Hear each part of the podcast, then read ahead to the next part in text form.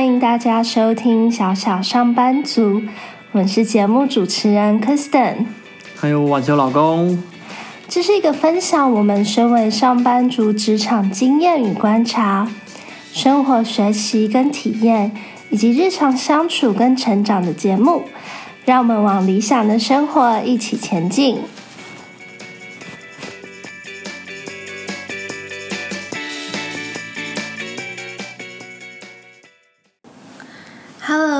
欢迎收听小小上班族，我是 Kristen。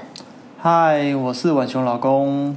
那今天的第一集呢，想跟大家聊聊新人如何在自我介绍的时候，让公司的同仁留下好的印象。那其实新人的自我介绍呢，不一定是每个公司的一个文化。那像我的公司呢，就是有新人介绍，新人呢会到各个部门做自我介绍。那晚熊老公的公司有新人介绍吗？嗯。我的也是到各个部门介绍，不过是到每一个人的位置上，因为要跟很多人同时介绍，所以大概都是三十秒到一分钟的时间。如何利用简短的时间让同事快速留下印象，就是一件很重要的事情。嗯，所以有的话，请新人好好利用自我介绍的这个机会，可以帮助你开启。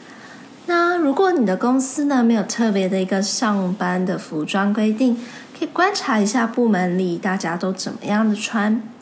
原则上呢，我们还是会建议以干净整洁、让人顺眼舒服为主。特别注意不要穿着拖鞋，然后要梳一下头发，最好是把衣服也烫平。注意牙齿上不能有食物，这些小细节都会影响新同事怎么看你。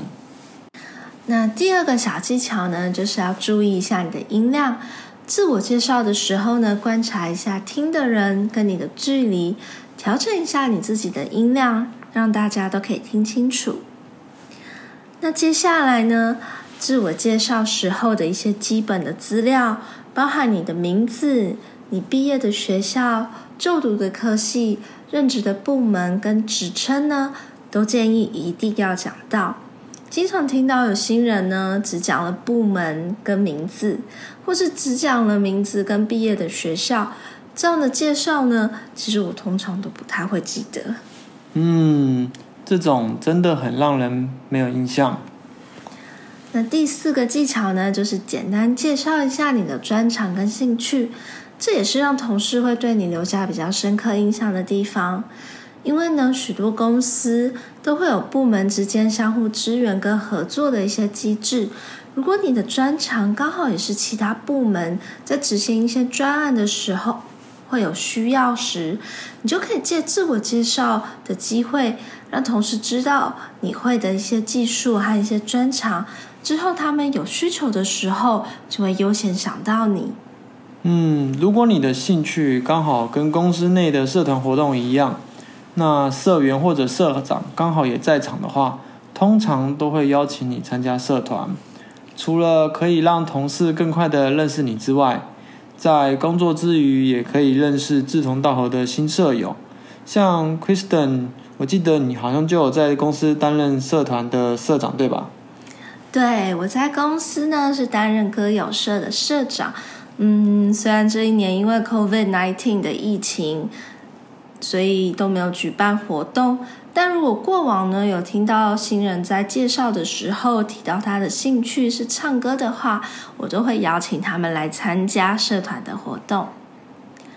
那最后呢，第五个技巧就是在介绍完自己后说声谢谢，请大家多多指教。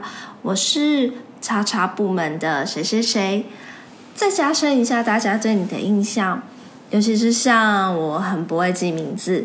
这样的一个动作呢，就会让我觉得，诶，这位新人很用心，我会比较记住他是谁。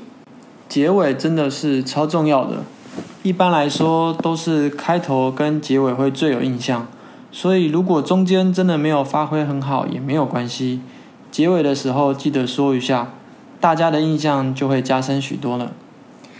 那我们今天的节目就到这里，希望你们喜欢我们分享的新人自我介绍的五个小技巧。